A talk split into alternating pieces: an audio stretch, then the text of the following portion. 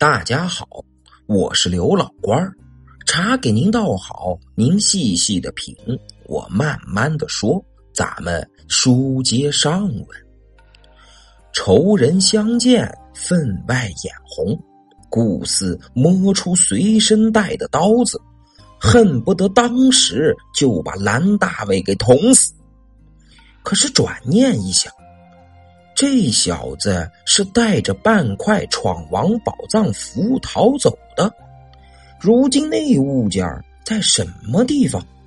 他既然有藏宝符在手，为何也落魄到了这般田地？闯王藏宝符的传闻在雾山县已风行多年，至今越发的盛行，说不清有多少人都在做着藏宝符的梦。尽管顾四已经成了丧家之犬。但三年来从没有放弃过对藏宝符的幻想。眼下他走投无路，若是能找到藏宝符，那可就是绝处逢生了。于是顾四打算先问个明白再说。如果能得到这小子的半块藏宝符，再把瘦老头的另一半也弄到手，自己这几年的罪也算是没白受。如果这小子所谓的藏宝符只是一出骗局，再置于他于死地，报仇雪恨不迟。顾四怕蓝大伟醒来后不好对付，就用刀割断了蓝大伟的挂包带子，轻轻的去捆了他的双手。蓝大伟缩成一团，侧身睡着，两只手因寒冷握在一起。顾四先用带子套住他的双手。然后突然发力捆绑，那时睡梦中的蓝大伟还以为是警察在给他戴手铐呢。此时顾四见蓝大伟被自己踢翻在地，便冷笑看：“呵呵，你在忽悠啊，在跑啊，独吞了藏宝符。”你小子怎么还落难在此呀？蓝大伟一看，顾四穿着破烂，蓬头垢面，手里还拿着刀子，满脸杀气的站在面前，顿时明白了个八九不离十。他一动不动的躺着，慢慢的说：“我既然……”落到这幅田地，也就实话跟你说吧。当年我之所以逃跑，确实是想单独找到瘦老头，独吞闯王藏宝符。可是如今我心里的酸甜苦辣呀，顾四仍然在冷笑，忽悠，接着忽悠。蓝大伟一边挣扎着坐起来，一边大脑飞速的运转，想着怎么才能再编一套话哄住顾四。终于，他有了主意，于是显出一脸诚恳的神情，平静的向顾四解释起来：当年自己本想去找那瘦老头。不料瘦老头酒后失言，泄露了秘密，被几波黑道上的家伙盯上了。为躲避杀身之祸，瘦老头以打工仔身份躲到旅游区基建工地藏身。等自己前去寻找瘦老头时，他却已经从工地失踪了。生不见人，死不见尸，连铺盖衣服都不见了。闯王藏宝符就这样被他神秘的带走了。要不然我早成旷世巨富了。蓝大伟说完，长叹了一声。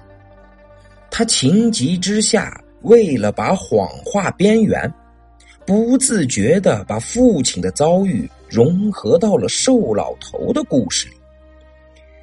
不料顾四听完，禁不住身子一抖，蹲下身子追问：“你说的瘦老头长得什么模样？”蓝大伟愣了一愣。答道：“他瘦瘦高高，留着大胡子，脖子上好像还有一块青苔记吧。”蓝大伟说的哪里是瘦老头，分明就是在形容父亲的容貌。三年来，父亲的笑脸多少次的出现在他的梦境里呀！想不到。顾四听完后，脸上顿时浮现出惊喜的神色。他拍手笑道：“哈哈，老子知道瘦老头在哪儿，老子知道他的下落。这真是得来全不贵费功夫啊！”这话使得蓝大伟心里猛然一震。瘦老头的事儿全是自己瞎编出来的。他的长相也是照着自己父亲的模样胡扯的。这顾四怎么可能真的见过瘦老头？莫非，莫非他见到过的就是自己的父亲？蓝大伟的心跳一阵加快，暗自祷告：天可怜见，让顾四见到的就是我爹。让我父子团圆。他定了定神，问顾四：“那个瘦老头，他现在在哪儿？”问话的时候，蓝大伟只觉得自己的声音都在发颤了。顾四看蓝大伟一副紧张的样子，越发相信瘦老头手里的。确实有另一半藏宝符。他冷笑一声说：“你先别管他在哪里，只要你告诉我，眼下你的那一半藏宝符在哪里，我自然会带你去找瘦老头。到那时，咱们两二天作五，那可就发大财了。”蓝大伟听了。心里却一片冰凉，他知道，只要自己一说出藏宝符的下落，心狠手辣的顾四一定会立刻杀了自己灭口，然后独自去找瘦老头。父亲的下落刚有了眉目，这个关键时刻，自己可不能死啊！怎么办？情急之下。蓝大伟信口胡诌，说自己偷偷返乡后一直躲在这里，由蛤蟆湾的未婚妻悄悄的送吃送喝，那半块藏宝符也藏在未婚妻家里。你现在要是把我松绑，我立马就去把他取回来。我再相信你一次，不过。老子要和你一块儿去取。吃过亏的顾四当然不会再轻易上当，他不但没有为蓝大伟松绑，而且还以绳子做脚镣拴住了蓝大伟的双脚，使其能走不能跑。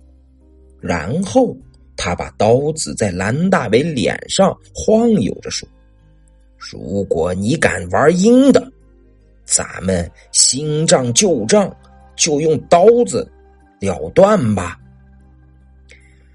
蓝大伟别无选择，只好答应了他的要求。顾四收起电筒，用刀子压着蓝大伟向村子里走去。三四里的乡间小路，蓝大伟心里的小鼓也一直敲了三四里。村里唯一可以救助的是萍水相逢的小翠哥哥。进村后，只有去敲他家的门了。可是进了他家该怎么办？对了，进门后我突然回身反抗，那时身强力壮的小翠哥哥肯定会出手相助。如意算盘拨着拨着，就拨到了小翠儿家门外。蓝大伟回身让顾四松绑，顾四却先冷笑着说了一句话。这句话，当时就断了蓝大伟死里逃生的路。我不会上你的当，如果一同进了你未婚妻家。我独狼是斗不过群虎的。蓝大伟试探着问：“那你说怎么办？”顾四恶狠狠的说道：“你自己进去，老子就在门外等着。”蓝大伟一听，差点没笑出声来，心里想着：先让小翠家人给自己松绑。而后一不做二不休，与小翠家人一道反身出门，共同对付顾四。心里这么想着，他就用被绑着的手敲响了小翠家的门。这时，顾四却跨上了门口的一台推土机。那推土机是小翠哥哥从工地里开回来的。当时寻找小翠儿匆忙，连钥匙都没来得及拔，就停在自己的家门口。顾四跨上推土机后，压低嗓门说：“老子过去摆弄过这玩意儿，你小子进去后，二十分钟拿不出藏宝符，我就一脚油门踩下去，铲他个墙倒屋塌。”不把你和未婚妻全家碾成肉酱，也要把你们全部活埋在这屋子里。说完这话，他便发动了推土机。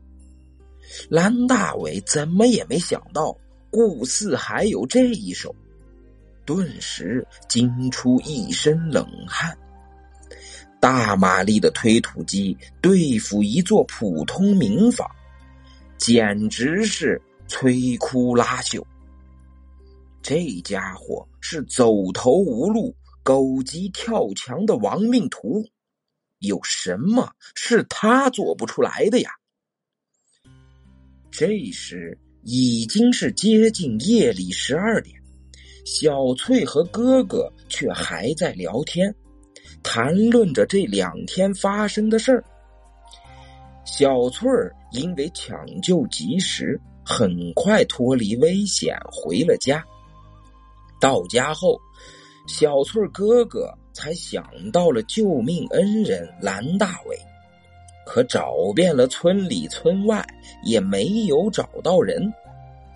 兄妹俩正念叨着这这事儿呢，听到敲门声和发动机的声音。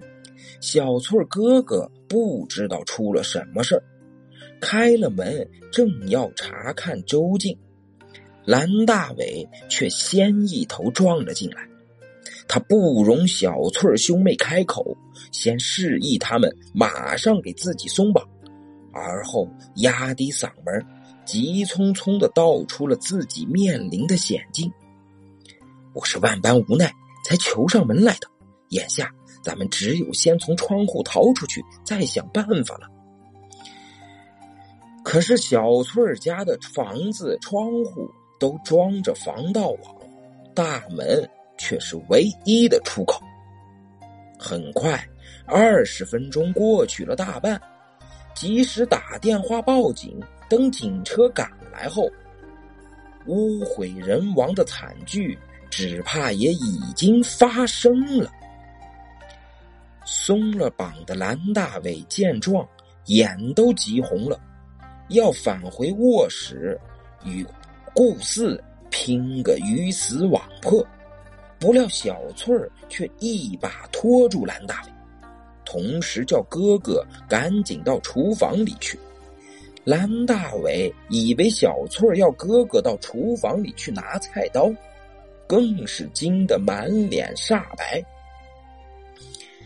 硬拼使不得，推土机正堵着门，那家伙一脚油门踩下去，不等他把话说完。小翠哥哥已经进了厨房，蓝大为昏悔的直拿拳头捣自己的脑袋，蠢蠢蠢！这不让人家一家子陪我同归于尽吗？